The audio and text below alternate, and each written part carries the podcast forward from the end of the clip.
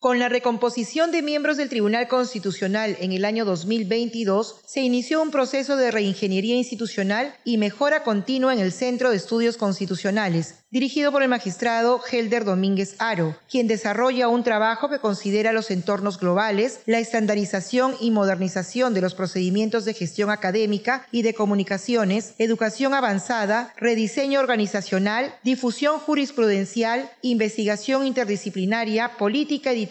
y adecuación de sus productos a los estándares internacionales. A través de las direcciones de estudios e investigación académica y de publicaciones y documentación, se ha iniciado la investigación sobre la historia del Tribunal Constitucional y se han realizado entre mayo del 2022 y mayo del 2023 nueve agendas constitucionales, nueve conferencias magistrales, siete conversatorios, siete conferencias, cuatro coloquios constitucionales, tres programas de réplica constitucional, nueve cursos, un diploma y dos eventos internacionales. La tutela internacional de los derechos humanos en contextos de crisis, cuyos expositores fueron los juristas Alejandro Saiz Arnaiz y Luis López Guerra, y el diálogo constitucional Razonamiento Probatorio, que tuvo como expositores a Jordi Ferrer Beltrán, Carlos Caro Coria y Carmen Vázquez Rojas. Además editó dos libros, La Sociedad Patriótica de Lima, 1822, debate sobre la forma de gobierno más adaptable al Estado peruano, y el derecho constitucional en el cine y la televisión. También presentó el libro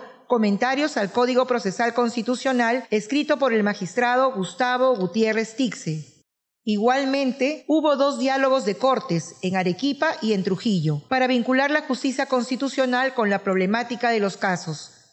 A estas acciones se suma la publicación de cuadernos de jurisprudencia y jurisprudencia relevante, que resume 27 años de jurisprudencia del Tribunal Constitucional que pueden ser vistos de forma libre a través de la página web del Centro de Estudios Constitucionales. Las acciones de difusión se realizaron a través de la página web y en las redes sociales de la institución, en Facebook, Twitter, Instagram, entre otras, que contribuyen a mejorar la interacción del Tribunal Constitucional con la ciudadanía. Tribunal Constitucional